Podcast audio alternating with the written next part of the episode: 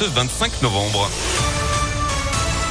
Et pour ça, le journal de Lyon vous est présenté aujourd'hui par Johan Paravi. Bonjour Johan. Bonjour Fred, bonjour à tous. C'est à la une de l'actualité l'extension de la dose de rappel vaccinal à tous les adultes. C'est ce que préconise la haute autorité de santé qui recommande cette nouvelle injection dès l'âge de 18 ans et ce, cinq mois après la dernière injection. C'est ce que devrait annoncer donc Olivier Véran, le ministre de la Santé, qui s'exprimera dans une petite demi-heure. Parmi les autres mesures probables, la validité du test anti-Covid ramené à 24 heures pour les non vaccinés contre 72 heures actuellement. Le port du masque pourrait quant à lui devenir obligatoire à l'intérieur, même là où le pass sanitaire est exigé, et à l'extérieur, dans les lieux de rassemblement comme les marchés de Noël par exemple.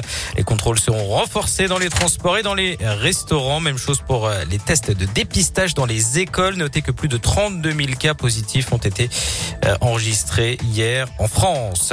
Ce jeudi marque la journée pour l'élimination de la violence à l'égard des femmes en France. Le problème est loin d'être résolu. Il s'est même aggravé aggravé pendant euh, les différents confinements. En 2021, par exemple, il y a déjà eu euh, plus de 100 féminicides. Autre chiffre, en 2020, cette fois-ci, près de 160 000 personnes ont été victimes de violences conjugales, dont 90 87% étaient des femmes.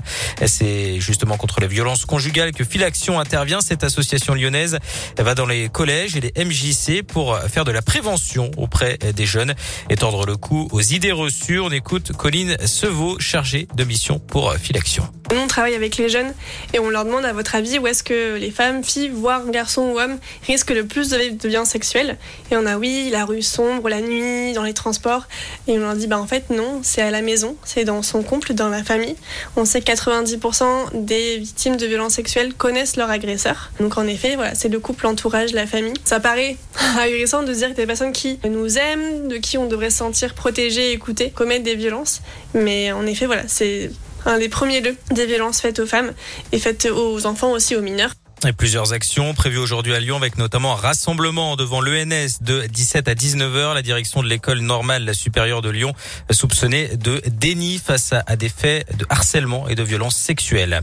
Un habitant de Saint-Genis-Laval placé en garde à vue après la mort de son épouse. D'après le progrès, l'octogénaire aurait tué sa femme avec une arme de poing, probablement un pistolet à grenaille. C'est lui-même qui a donné l'alerte dans la matinée. Il aurait expliqué avoir voulu abréger les souffrances de sa femme âgée de 83 ans et atteinte de la maladie d'Alzheimer. Des investigations sont en cours. Un nouveau président controversé pour Interpol. L'agence de coopération policière basée à Lyon a élu le général émirati Ahmed Nasser El Raizi. Il est visé par plusieurs plaintes pour avoir couvert, voire orchestré des actes de torture en France et en Turquie.